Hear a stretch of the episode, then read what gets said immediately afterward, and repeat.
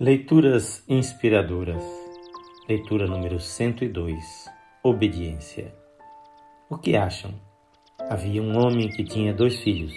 Chegando ao primeiro, disse: Filho, vá trabalhar hoje na vinha. E este respondeu: Não quero. Mas depois mudou de ideia e foi. O pai chegou ao outro filho e disse a mesma coisa. E ele respondeu: Sim, senhor. Mas não foi. Qual dos dois fez a vontade do Pai? O primeiro, responderam eles.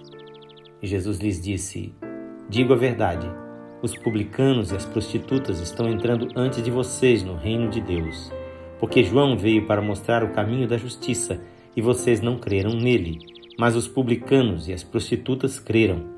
E mesmo depois de verem isso, vocês não se arrependeram nem creram nele. Mateus 21, 28 a 32.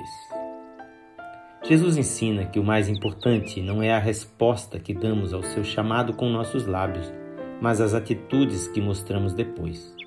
Ele repreendeu a atitude dos religiosos que diziam crer nas Escrituras e esperavam a vinda do Messias prometido, mas que o rejeitaram quando ele veio. Na verdade, Obedecer à mensagem de arrependimento e fé que Jesus pregava implicaria em muitas mudanças na vida daqueles religiosos e eles não estavam dispostos a mudar sua maneira de pensar e agir. Muitas vezes temos a mesma atitude. Dizemos sim para o Senhor. Temos uma aparência religiosa de submissão e obediência à Sua palavra, mas continuamos agindo e vivendo da nossa maneira. No fundo, não confiamos que a vontade de Deus seja o melhor para nós e preferimos nossa própria maneira de agir. O Senhor manda perdoar. Dizemos que sim, mas não perdoamos quando pensamos que o nosso ofensor não merece. E na verdade ninguém merece perdão, por isso mesmo é perdão. Ou nos recusamos a perdoar quando consideramos que isso implicará em muito prejuízo para nós. O Senhor manda dar do que temos e dizemos que sim quando consideramos que a causa merece mas não o fazemos quando julgamos que seremos prejudicados.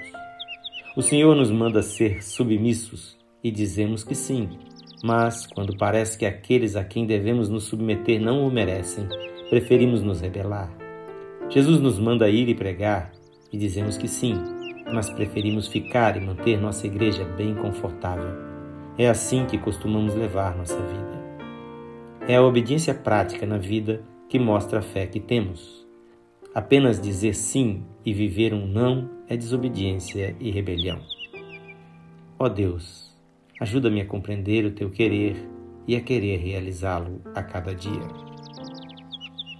O texto desta leitura é de autoria deste seu amigo, pastor Edson Grando. Que o Senhor Jesus conceda a você um coração pronto a obedecer.